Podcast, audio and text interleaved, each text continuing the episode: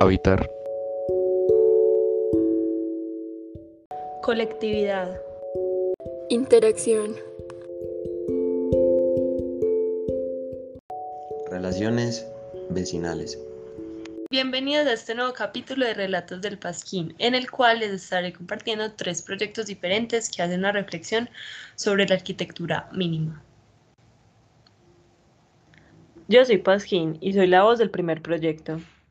Yo soy Pasquín y soy la voz del segundo proyecto. Yo soy Pasquín y yo soy la voz del tercer proyecto.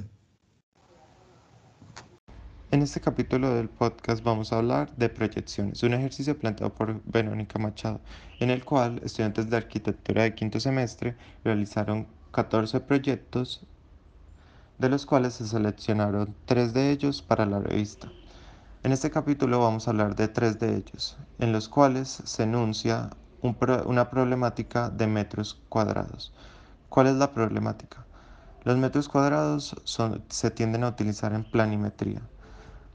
Por lo tanto, estos ejercicios son planteados en metros cúbicos, una medida espacial la cual está más relacionada con el habitar y la solución problemática de esto. Aquí hay uno de ellos. ¿En qué consiste el concepto de tu proyecto?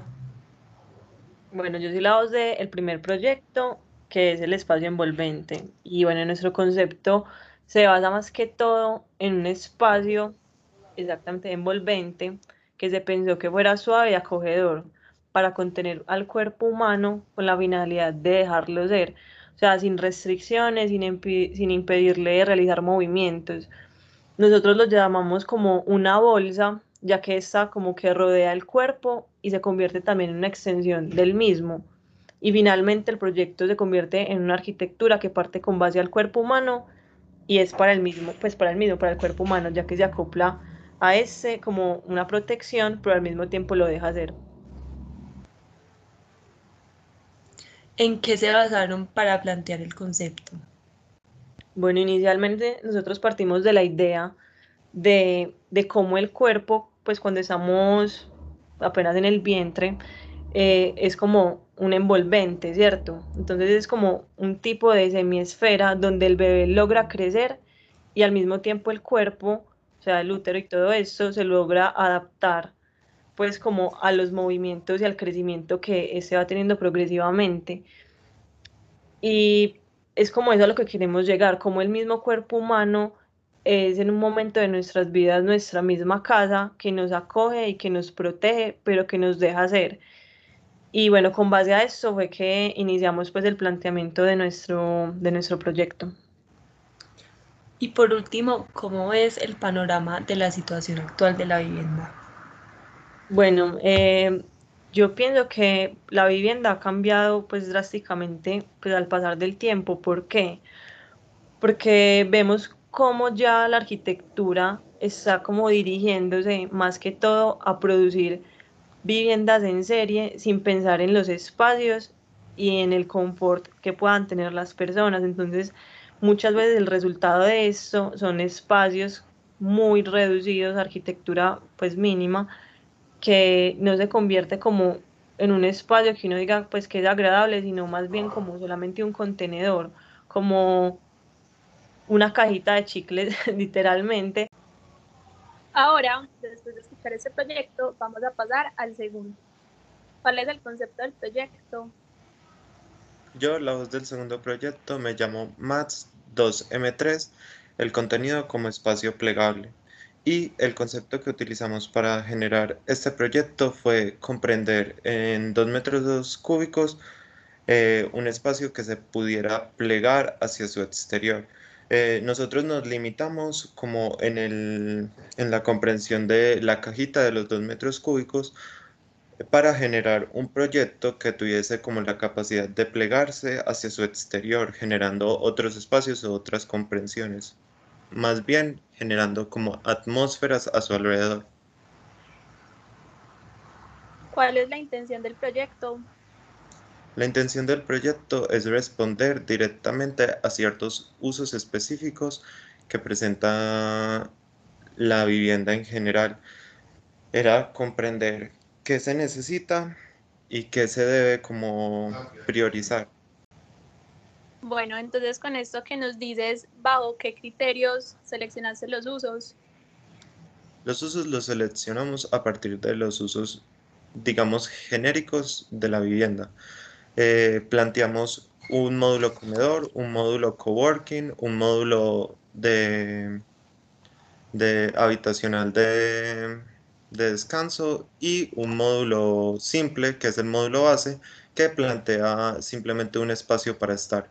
Eh, bajo estos módulos se determinó que la vivienda podría funcionar a partir de un espacio eh, plegable que se, que se disponiera al usuario y que respondiera como a las necesidades del usuario. ¿Y cómo se determinaron las medidas de estos elementos plegables? los elementos plegables en la caja, que es una caja común que responde a los dos metros cúbicos, eh, presenta unas divisiones para disponer hacia la respuesta anatómica del proyecto.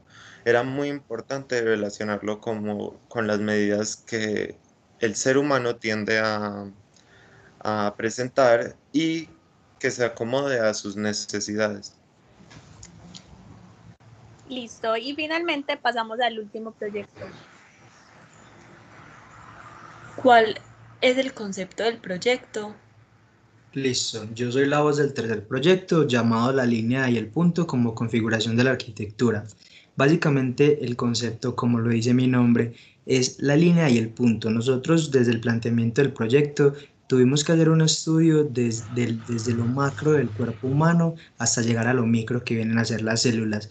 Eh, en lo macro pensamos en el hueso, en la articulación, en las conexiones y cómo se generaba eso. Entonces nosotros básicamente generamos como una abstracción del cuerpo y para eso nos dimos cuenta de que el cuerpo se podía conformar de líneas como los huesos y de puntos como las articulaciones. Y a nivel micro, cómo las células se unían a la, una a la otra y cuáles eran las geometrías que se formaban. También dimos con el tema de la línea y el punto y cómo la línea y el punto se pueden traducir en materiales actuales o en materiales novedosos para crear un espacio mínimo que se acople a las medidas y a las acciones del usuario.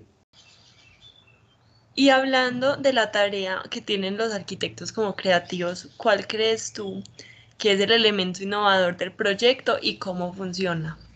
Listo, como ya lo decía previamente, básicamente la elección por el material nace de la reinterpretación de la línea y el punto y yo pensamos cómo estos elementos se pueden reinterpretar en un material nuevo que se ajuste a las medidas ergonómicas y a la, caracterización programática del espacio mínimo. Entonces, primero, el punto lo pensamos como un geomac, que básicamente es una estructura a forma de pequeños balines o estructuras circulares magnéticas que se pueden adherir la una a la otra y por su tema de magnetismo se pueden configurar eh, de diferentes maneras y crear diferentes formas eh, que se ajusten a las medidas eh, proporcionales del cuerpo humano. Y el punto lo pensamos desde lo flexible, desde un, perdón, y la línea la pensamos desde un punto que se pueda cambiar, desde un punto que se pueda moldear y eso lo pensamos a forma de una tela, que realmente la tela en compañía del Geomac nos da la posibilidad o le da la posibilidad a la persona que va a estar allí de desenvolverse, de ampliarse, de ancharse y de generar un espacio cómodo y apto para él mismo. Y por último, ¿cómo podemos pensar en este espacio mínimo de dos metros cúbicos en compañía a la colectividad y a las relaciones vecinales?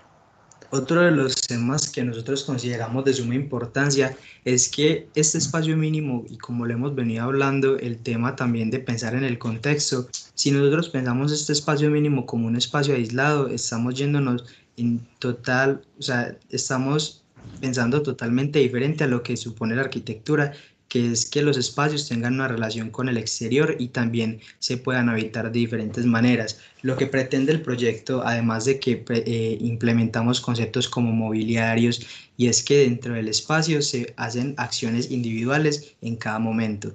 Pero entonces nosotros pensamos en estas relaciones vecinales en que tanto la habitabilidad no solamente ocurra en el interior, sino que las personas también puedan habitar el módulo de vivienda desde el exterior y como son módulos eh, maleables, que son módulos que se pueden intercambiar, que son módulos que se pueden acoplar a diferentes eh, formas y a diferentes espacios, la multiplicación en masa de estos módulos evitar ir de uno a otro buscando cuáles son las necesidades que se encuentran en ese módulo específico y de una u otra manera crear comunidades.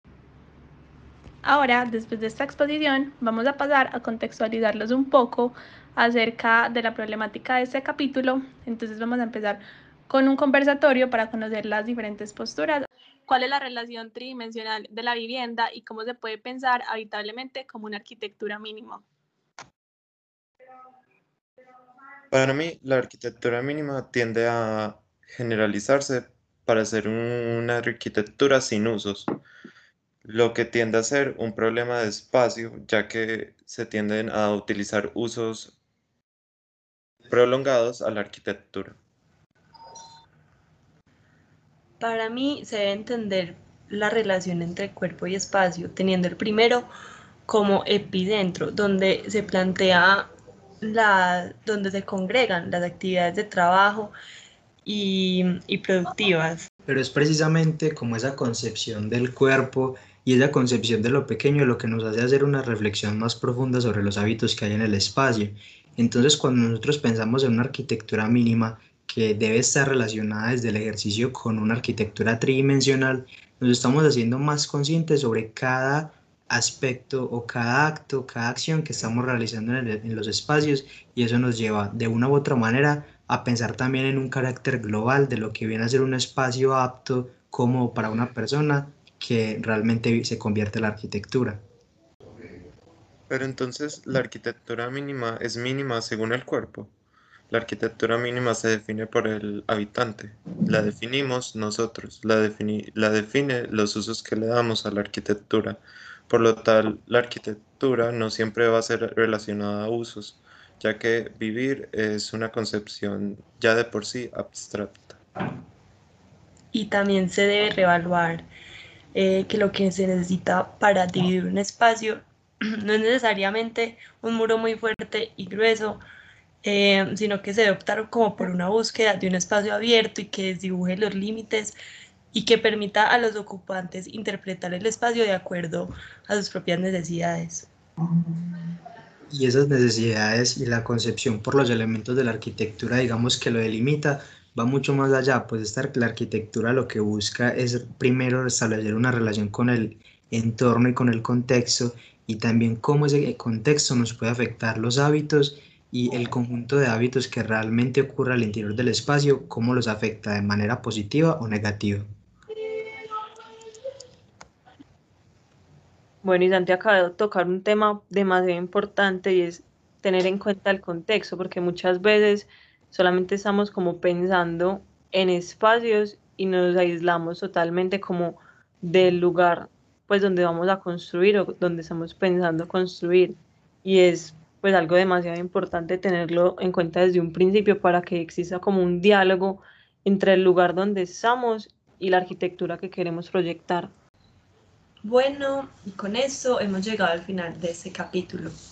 Pero a forma de conclusión, creemos que como consecuencia de la sobrepoblación que se presenta actualmente a nivel mundial, la vivienda se ha designificado, generando espacios mínimos que garanticen a los individuos realizar sus actividades diarias.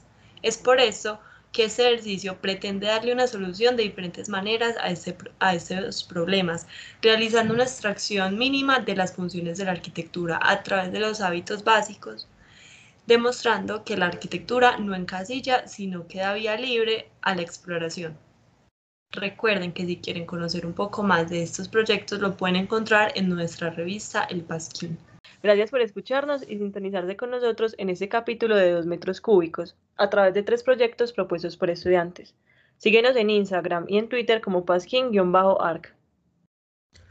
Hasta el próximo capítulo y cuéntanos, ¿tú por qué crees que la arquitectura tiende a practicarse en dos dimensiones?